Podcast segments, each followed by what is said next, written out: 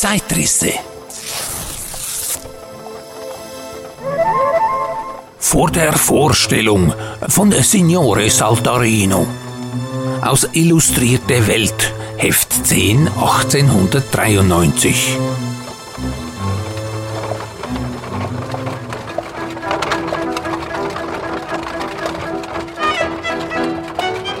Mit magischer Allgewalt zieht mich's immer wieder in den Tamtam des Jahrmarktstrubels. Wie ein unbezwingbares Heimweh überkommt mich's. Sehe ich einige struppierte Zirkuskeule knappend an der Parade des Kunstreitertempels stehen. Und so gern möchte ich wieder kosten die süße Vagabundenfreiheit, die Vagabundenluft. Das ist ja eben der große Unterschied zwischen dem stabilen Zirkus des elektrischen Lichts und dem kleinen Wanderzirkus, der seinen leinwandüberdachten Raum mit ein paar Öllampen spärlich erleuchtet, dass in dem ersteren jede Romantik fehlt, die man im Zeltbau noch im ausreichendsten Maße findet. Die große Kunstreitertruppe braust im Extrazug durch die Länder, äh, während die kleine Bande zwischen den Pappeln im weißen Staube unter Peitschenknall und Hundegebell von Städtchen zu Städtchen, von Dorf zu Dorf kriecht, durch dunkle, geheimnisvoll rauschende Wälder, in deren Tälern am dahinschießenden Gebirgsbache noch die Fahrenden lagern, langsam, rastlos, ununterbrochen im Sonnenbrand und im Gewittersturm, im wallenden Nebel und rieselnden Landregen. Und dann versinkt das Dorf die weite Flur in Abenddämmerung. Auf die Wiesen legt sich silberner Tau und auf den Höfen bellen die Hunde. Weiter zieht die Karawane bis in die Mitte des Dorfes, wo aus den grünen Wohnwagen bunt schillernde Akrobaten springen, den erstaunenden Bauern für einen Silbergroschen den Salto Mortale zeigen, für ein Glas Schalenbieres mit dem Tode spielen, wie mit einer gezähmten Pantherkatze. Dann flammt es auf in bengalischem Lichte. Die Trommel wirbelt, die Hörner schmettern. Ein Mädchen, äh, fantastisch glutäugig, die eckigen, unentwickelten Glieder in ein grünes Salamandertrikot gepresst, äh, zeigt sich in wilden Verrenkungen, während die Musik klagt und wimmert, als müsse jemand sterben. Dies ist die Romantik des Vagantentums, des ungebundenen Lebens der Maringott. Dies ist die Romantik der Landstraße im 19. Jahrhundert und graut in der diamantenen Ferne des Ostens der Morgen krähen die Hähne. Dann stecken die Gäule die klugen Köpfe in die frische Maienluft. Verschlafene, wildromantische, klassisch schöne und teuflisch hässliche Gesichter werden hinter den weißen Gardinen der Wagen sichtbar und der Prinzipal wischt seinen pechschwarzen Henri IV. En avant, Kameraden, en avant! Weiter kriecht die Karawane im Sonnenschein des goldenen Maienmorgens unter Singen, Beten, Fluchen und Bellen, bis da hinten die Turmesspitzen der alten, herabgekommenen, ehemaligen Hansastadt sichtbar werden, in deren Mauern morgen die Messe beginnt. Vor dem letzten Kruge wird dann Halt gemacht. Der Prinzipal wirft sich in seinen Galafrack und bürstet seinen Zylinder blitzeblank. Der grotesk bemalte Clown besteigt den dressierten Esel, der niemand aus dem verehrungswürdigen Publikum auf seinem Rücken duldet. Die Direktrice lenkt graziös ein Cabriolet und die Kunstreiter lassen ihre Pferde marschieren. So zieht man den unter Paukenschall und Trompetenton in die Stadt ein. Am anderen Tage, nachdem der Prinzipal dem Herrn Bürgermeister seine Referenz gemacht und Miss Aria, die Königin der Luft, ihrem Töchterchen, der Miss Serpentine, dem Schlangenmädchen, die Haare schön gekämmt, beginnt die Parade. Das heißt, der Prinzipal zeigt dem hohen Adel und dem verehrungswürdigen Publikum vor der Vorstellung den gesamten Marstall und das Künstlerpersonal in höchster Gala, äh, von Miss Zenobia, der üppigen Parforce-Reiterin, bis zu der kleinen Voltigöse Victoria, äh, vom Schulpferde Almansor bis zum dressierten Pudel Ruppig.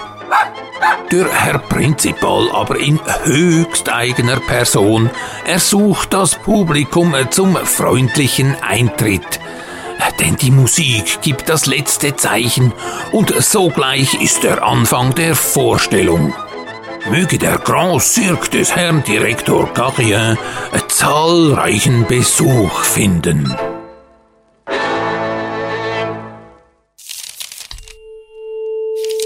Das Zirkuslexikon sagt, eine Maringott ist ein hölzerner Wohnwagen.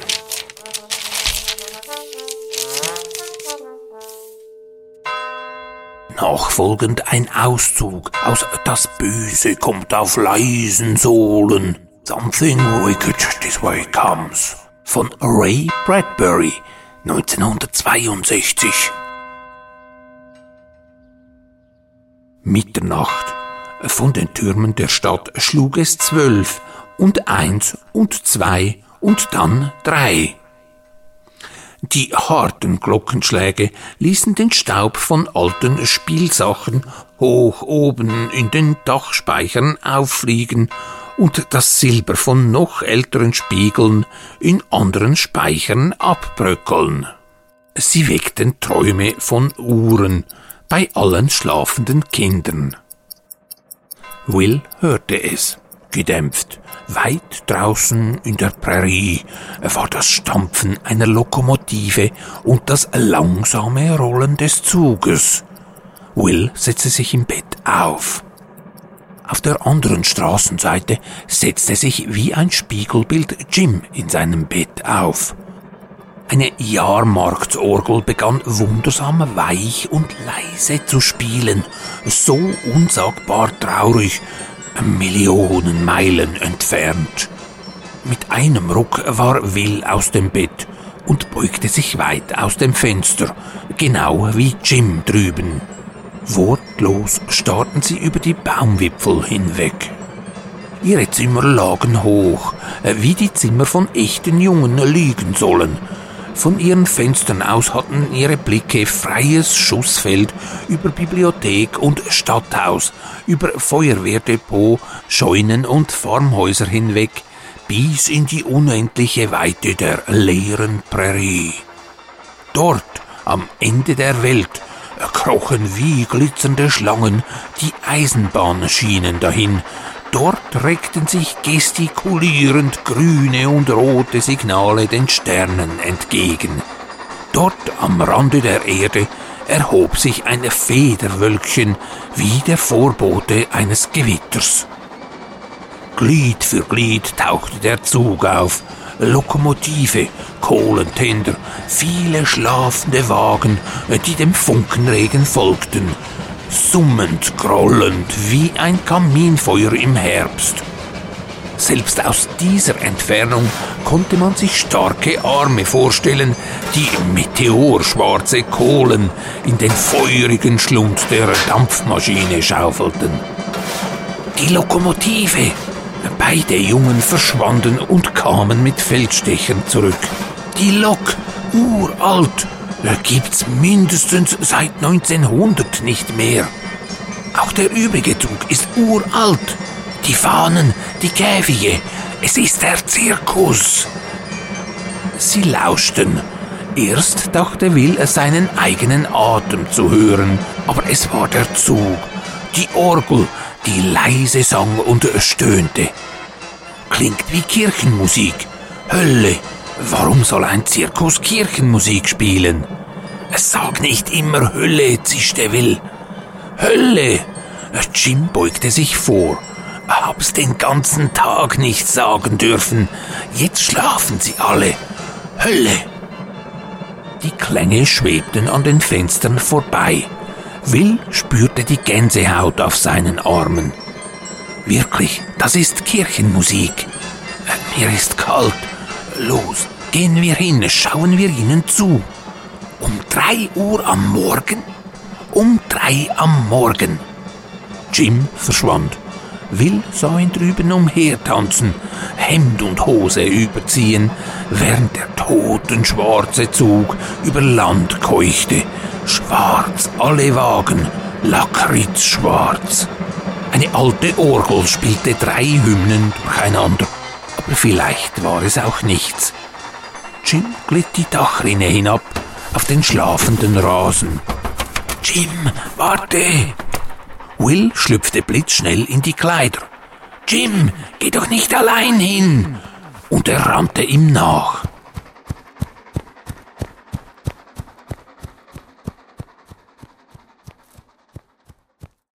Eine kurze Randnotiz. Wenngleich die Maschine gibt den Takt, macht erst der Mensch die Musik und ein flüchtig skizziertes Zirkuszelt neben einem von einer Dampflok gezogenen Zirkuszug in Raffaelius Alvagrusers mysteriöser Poesieschrift lässt vermuten, dass der Tüftler es auch schon mal ins Auge gefasst hatte, sich auf dem klassischen Schienenweg ins kulturelle Getümmel zu stürzen. Weitere technische Innovationen des Erfinders sind im Schaukasten 3xw versammelt. Wer am längeren Hebel sitzt, hat nicht nur Kraft, sondern auch den kürzeren Weg. Zeitrisse. Vor der Vorstellung ein Einblick in den Zirkus vergangener Tage mit Texten von Signore Saltarino und Ray Bradbury. Den Zeitrisse-Podcast von Tom Quelle und Raffaelius Alvagruser findet man auf unzähligen Podcast-Portalen, auf YouTube und auf der Webseite www.zeitrisse.ch. Dort ist auch ein Spendenlink hinterlegt also falls Sie die Zeitrisse unterstützen möchten. Äh, merci beaucoup. Wer nach dieser Podcast-Episode das Verlangen nach Zirkusluft verspürt, äh, der schaue sich doch mal beim Schweizer Traditionszirkus Stei oder dem kleinen extravaganten Wanderzirkus Varieté Pavé um www.stei.ch mit ST und Y und www.varieté-pavé.ch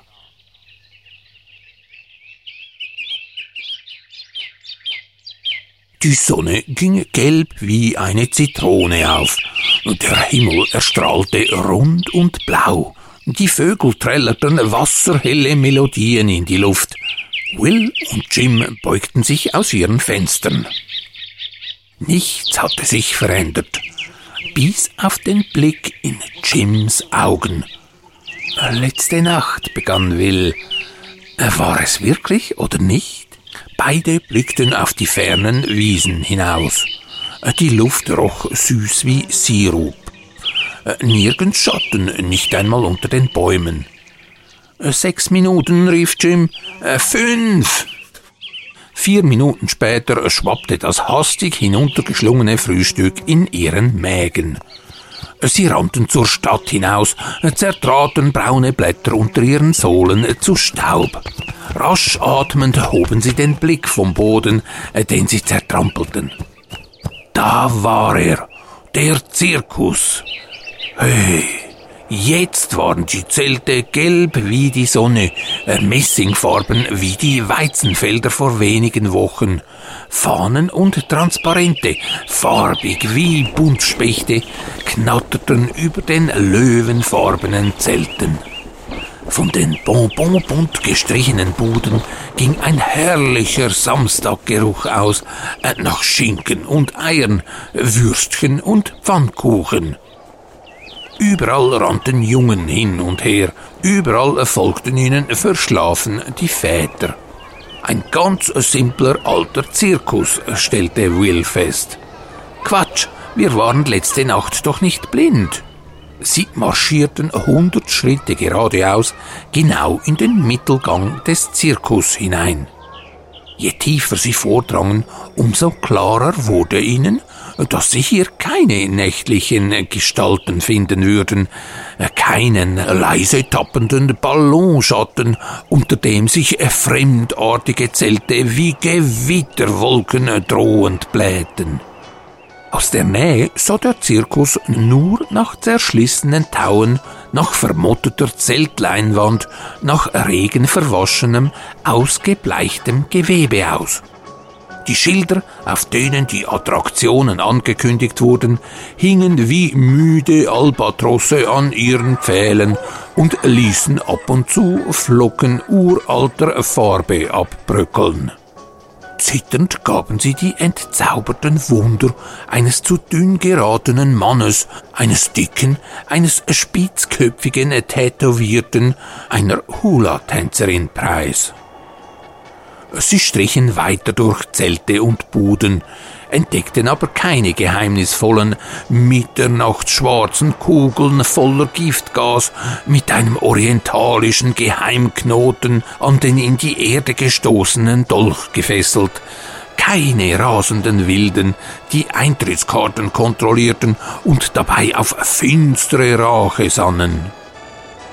Die Zirkusorgel neben der Kasse gab weder Todesschreie von sich, noch summte sie idiotische Melodien vor sich hin. Der Zug, der stand auf einem Abstellgleis im sonnenwarmen Gras.